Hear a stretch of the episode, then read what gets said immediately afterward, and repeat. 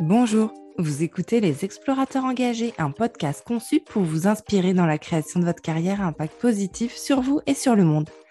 L'objectif est de comprendre le cheminement d'entrepreneurs et d'entendre comment ils ont réussi à dépasser leurs peurs et les obstacles rencontrés pour faire de leur projet un succès. Alice Mass et Amélie Roulin se connaissaient depuis quelques années grâce à leur fille. Elles ne savaient jamais où sortir pour passer un bon moment en famille dans un lieu sympa. Elles ont donc imaginé ce lieu étiqué familial à proximité de chez elles. Elles ont cofondé Tranquille Mille, un tiers-lieu à M dans la métropole lilloise. On y passe déjeuner des produits frais et locaux, faire un atelier, acheter un cadeau d'anniversaire, papoter entre amis, bref, on s'y sent bien. Alice nous explique comment elles ont monté ce projet et obtenu des financements pour qu'il puisse voir le jour. Elle nous parle aussi de l'organisation familiale qu'elle a dû trouver avec son mari pour travailler dans ce lieu plein de vie. Je suis Caroline Escalier, coach certifiée. J'accompagne les personnes qui veulent retrouver du sens et du plaisir dans leur carrière à identifier et à se lancer dans le projet qui les fera vibrer. Vous pouvez me suivre sur le compte Facebook ou Instagram, les explorateurs engagés. Je vous souhaite une très bonne écoute. À très vite.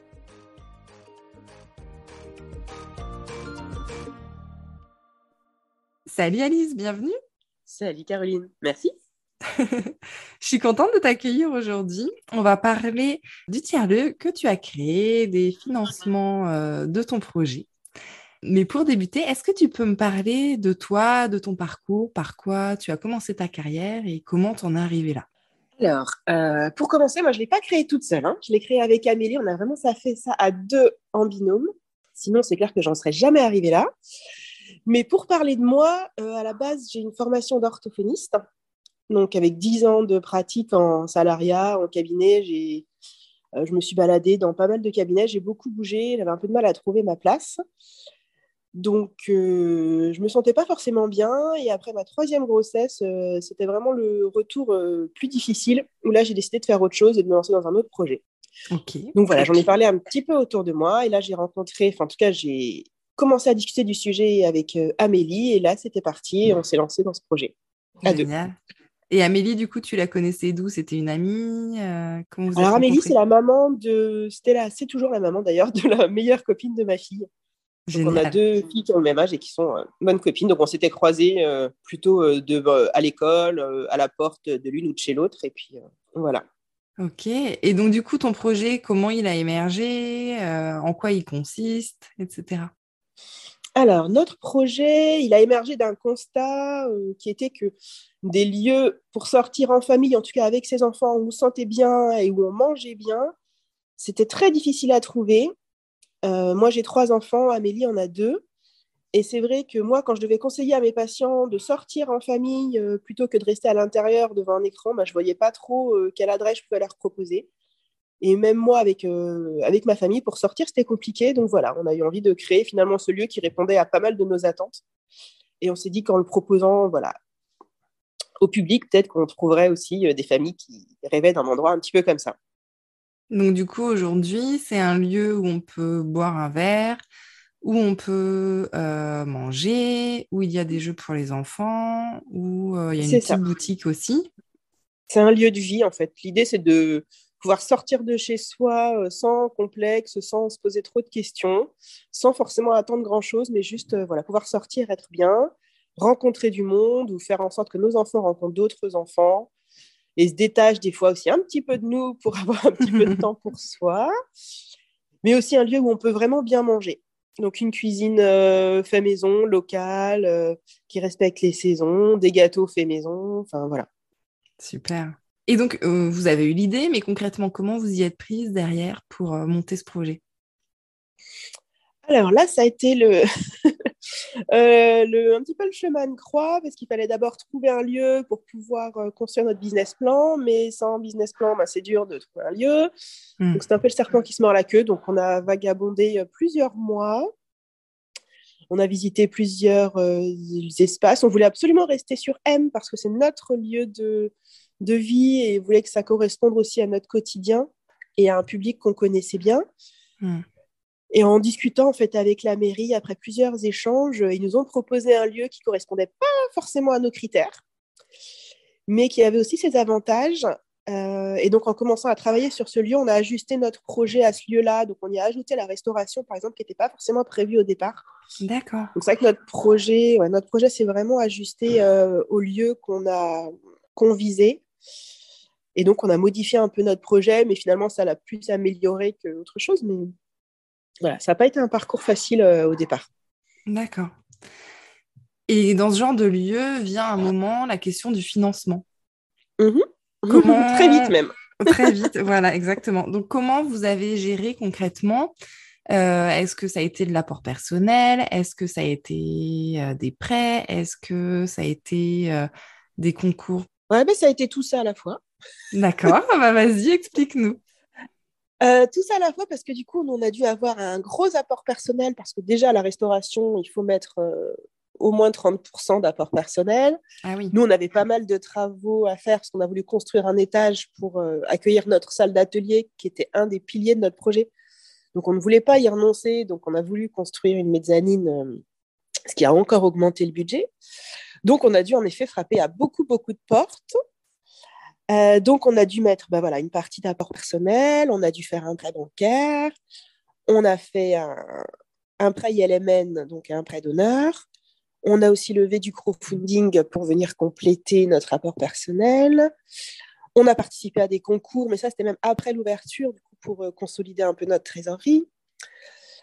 Euh, on a demandé des subventions à la MEL voilà, auxquelles on n'avait pas forcément pensé au départ. Donc, vraiment, il y a eu énormément de sources de, financement sur lesquelles on travaille encore, même maintenant, aujourd'hui. Euh, voilà, ça reste un sujet un peu quotidien. D'accord.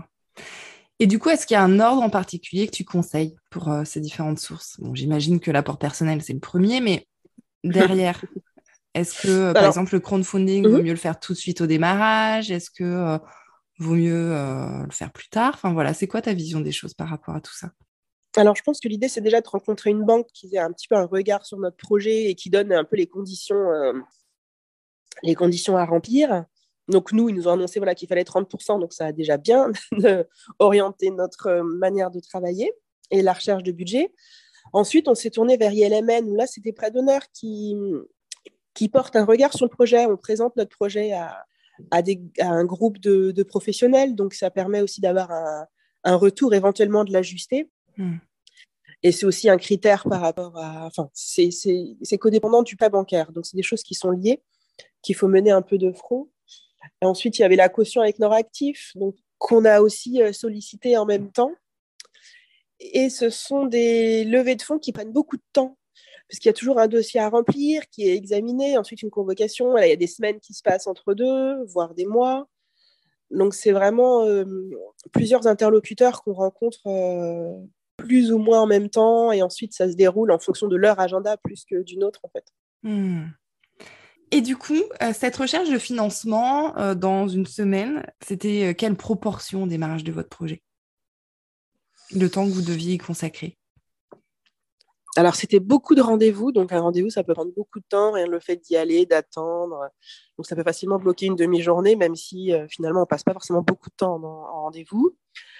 On a passé beaucoup, beaucoup de temps à rédiger c'est plutôt ça qui prend du temps, c'est que pour chaque personne, euh, chaque personne qu'on va rencontrer, il faut monter un dossier avec euh, des éléments précis qu'on va mettre en avant, d'autres qu'on va plutôt euh, laisser un peu sur le côté. Donc, par exemple, quand on monte le dossier de la MEL, on va plutôt développer la partie tiers-lieu, la partie lien social, mmh. alors que le dossier de la banque, il est plutôt vraiment axé sur voilà, les recettes, les, les, dépenses. Donc, ce n'est pas du tout les mêmes dossiers et à chaque fois, il faut rédiger un dossier en fait. Ce C'est hmm. pas du tout le dossier de présentation qu'on peut euh, déposer euh, à chaque rendez-vous. Hmm. Chaque rendez-vous nécessite euh, vraiment une rédaction précise et pour que ça marche en tout cas. Enfin, nous, on l'a fait comme ça et ça a plutôt été efficace. Donc, c'est énormément de travail de rédaction et de réflexion, et ce qui fait qu'en fait, on se repenche sur son projet à chaque fois. Et c'est une analyse de chaque élément. Et ce qui est intéressant, hein, même pour structurer son projet et, et, être sûr que ça tienne la route, c'est un regard intéressant sur le coup, c'est vrai que c'est difficile, mais, mais on se rend compte qu'une fois qu'on a terminé, ben voilà, on avance un petit peu à chaque fois, après mmh. chaque dossier. Et de faire des choix à longueur de temps. C'est vrai que nous, franchement, les deux, années de préparation, on a eu l'impression de faire des choix tous les jours, de toujours avoir à choisir. C'était vraiment choisir et renoncer euh, chaque jour. voilà, choisir le bon mot, choisir le bon canal, choisir le bon support, choisir euh, le bon interlocuteur, choisir, euh, choisir, choisir, choisir, choisir. Et du coup, votre projet, vous l'avez monté en combien de temps? Entre le moment où vous avez eu l'idée et le moment où il a ouvert, il s'est passé combien de mois? Il s'est passé deux ans. Deux ans, ouais, parce que moi, du coup, j'ai, je, devais, je suis retournée travailler en janvier 2018 et on a ouvert en janvier 2020. D'accord. Donc, du coup, du coup, pendant une période où vous n'étiez pas à 100% sur le projet, tu le faisais en parallèle de ton job? La première année, moi, euh, j'étais euh, donc j'ai quitté un poste en libéral pour partir en salariat, ce qui m'a du coup permis d'ouvrir des droits au chômage. Donc j'ai fait une petite année de CDD et ensuite j'ai fait une petite année de transition où on était euh, voilà un peu sur le projet, enfin sur les travaux, sur l'aménagement et là du coup avec les droits au chômage.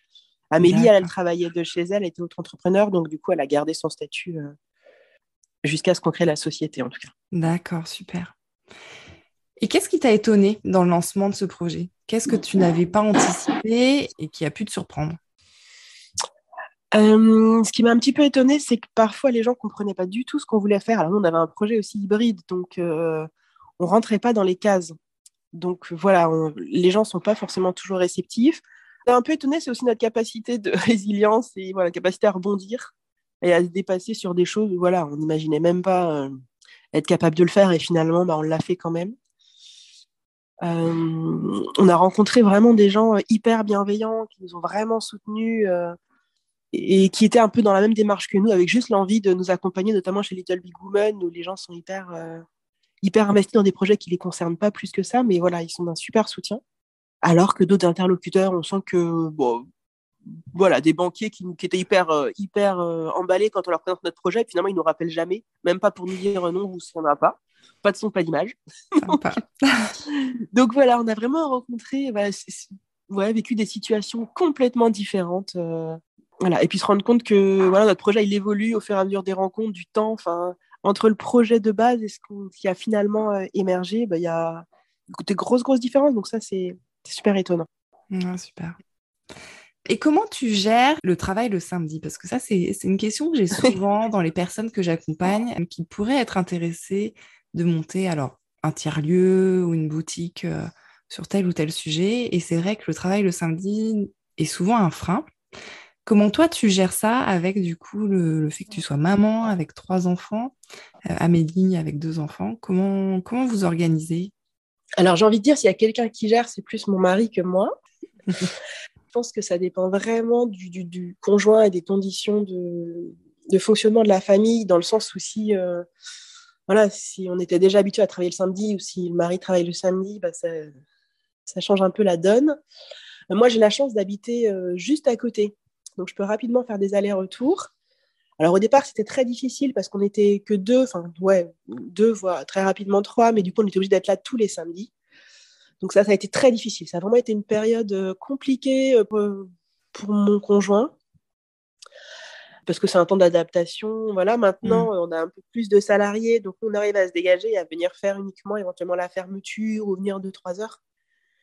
Donc c'est beaucoup plus simple. Mais il est clair que nous, dans notre projet de départ, c'était euh, bon, on y va le samedi au début parce qu'il faut et qu'on n'a pas le choix, mais avec vraiment dans l'idée euh, de retrouver des gens pour travailler le samedi à notre place et ne plus y mmh. être. Et là, on mmh. commence à y arriver. Mais clairement, euh, si ça avait été une boutique et si j'avais été obligée d'y être, ça aurait été un critère vraiment à prendre en compte. Mmh. Oui, ça l'est. Dans l'équilibre de la famille, effectivement, en fonction des habitudes, d'organisation, etc. Ça peut être. C'est ça. Euh, Alors, nous, euh, ça nous a dégagé du temps. Par contre, la semaine, le lundi, comme on ne travaille pas, par exemple, on récupère nos enfants le midi, on les récupère à 4h30, le mardi aussi. Donc, finalement, on passe du temps avec eux. Euh, que moi, je passais pas avant. Je passais pas de temps avec eux la semaine. Avant, je travaillais du lundi au vendredi. Voilà. Maintenant, je les vois un peu le lundi, je les vois le mardi, le mercredi, un mercredi sur deux. Donc, finalement, travailler le samedi, c'est beaucoup moins lourd que, que de partir en même temps comme on pouvait se l'imaginer. Donc, bon, c'est il y a du pour et du contre. En tout cas, il faut vraiment en tenir compte et y réfléchir parce que c'est comme un grand, un grand bouleversement. Hmm. Qu'est-ce que tu changerais ou à l'inverse referais à l'identique par rapport au lancement de ton projet? Nous, on a fait quelques erreurs et en même temps, on n'avait pas forcément le choix sur les investissements. C'est toujours compliqué quand on se lance parce que parce qu'il faut faire des choix, notamment des achats qui peuvent être très lourds.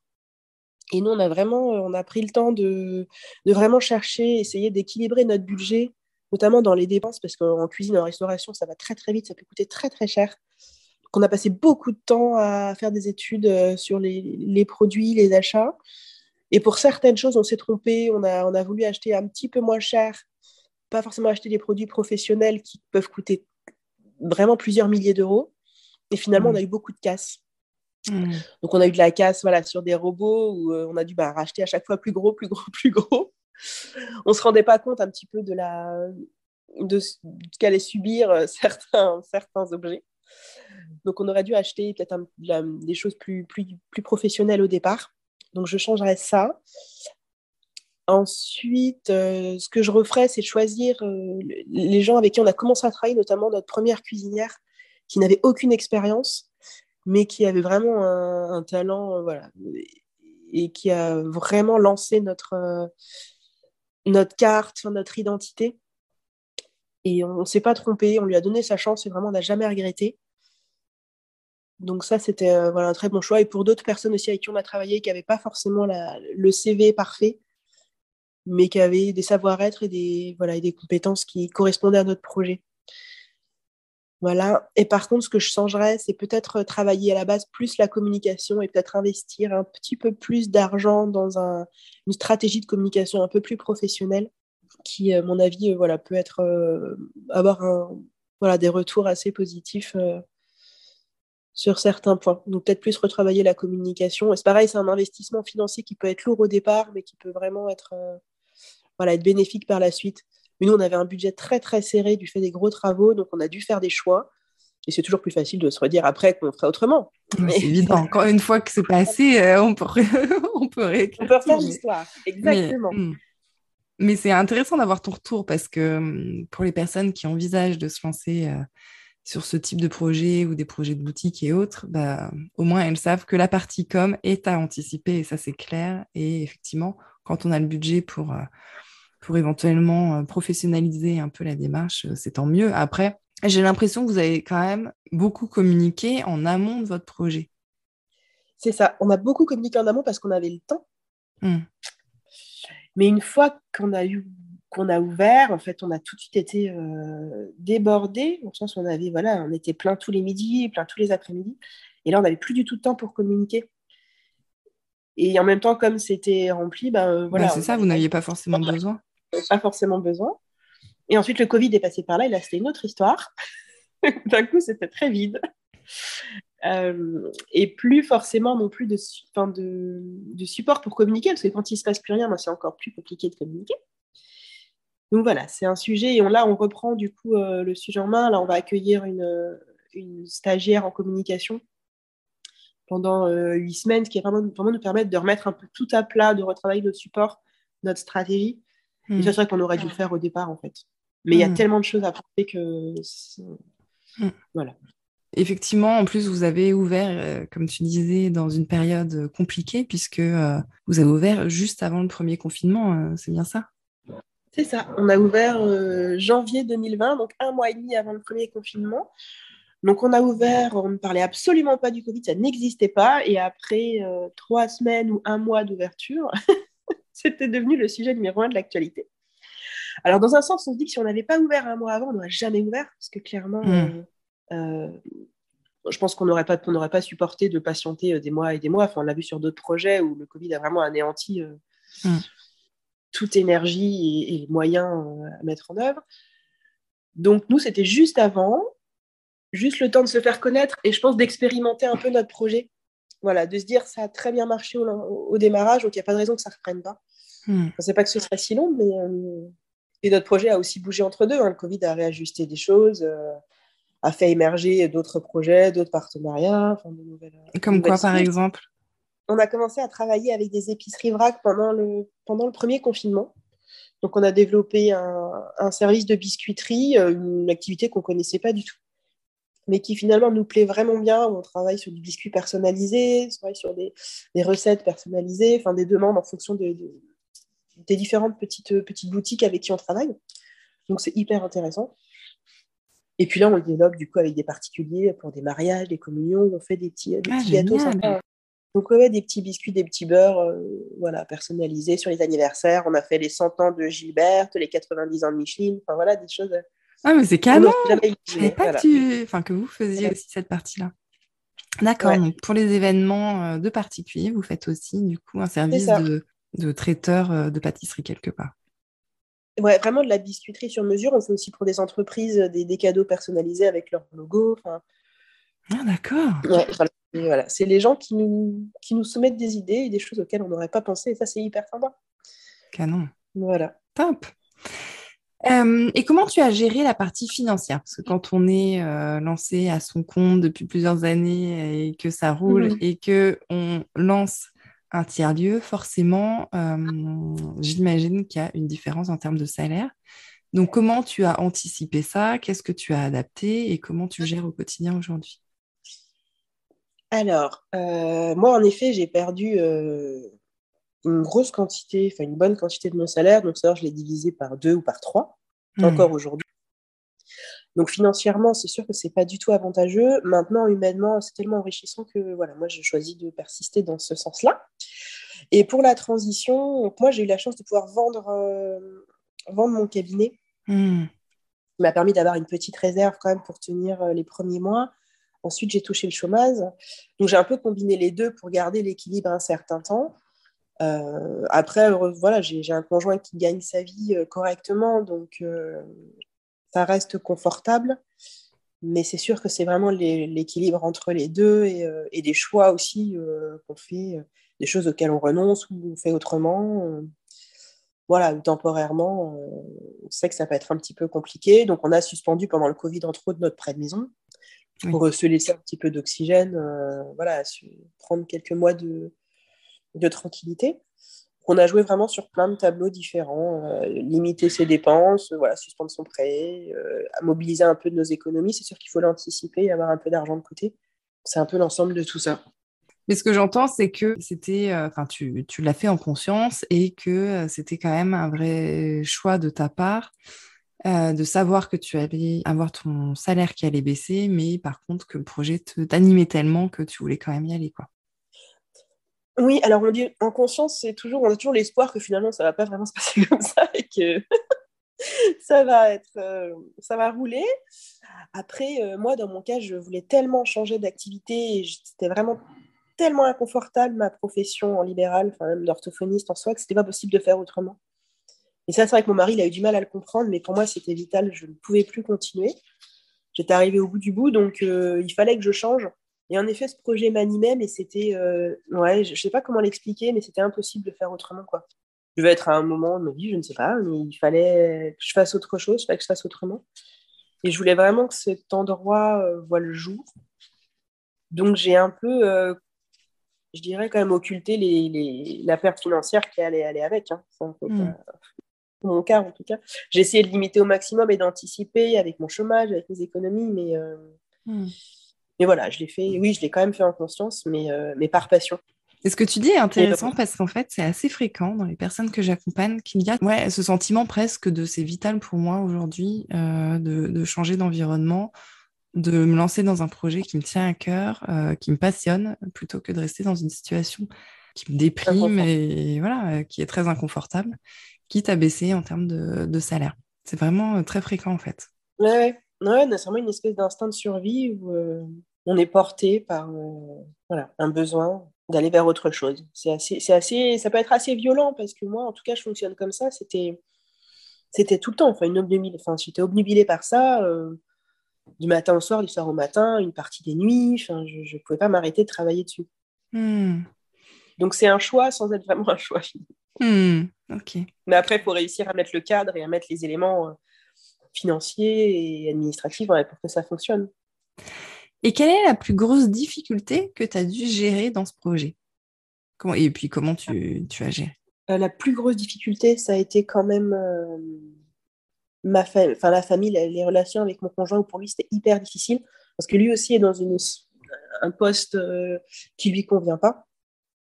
Donc pour lui, c'était difficile de voir que voilà, moi, j'allais aller vers quelque chose de plus passionnant, et donc lui, bah, forcément, avait l'impression de se retrouver un petit peu coincé.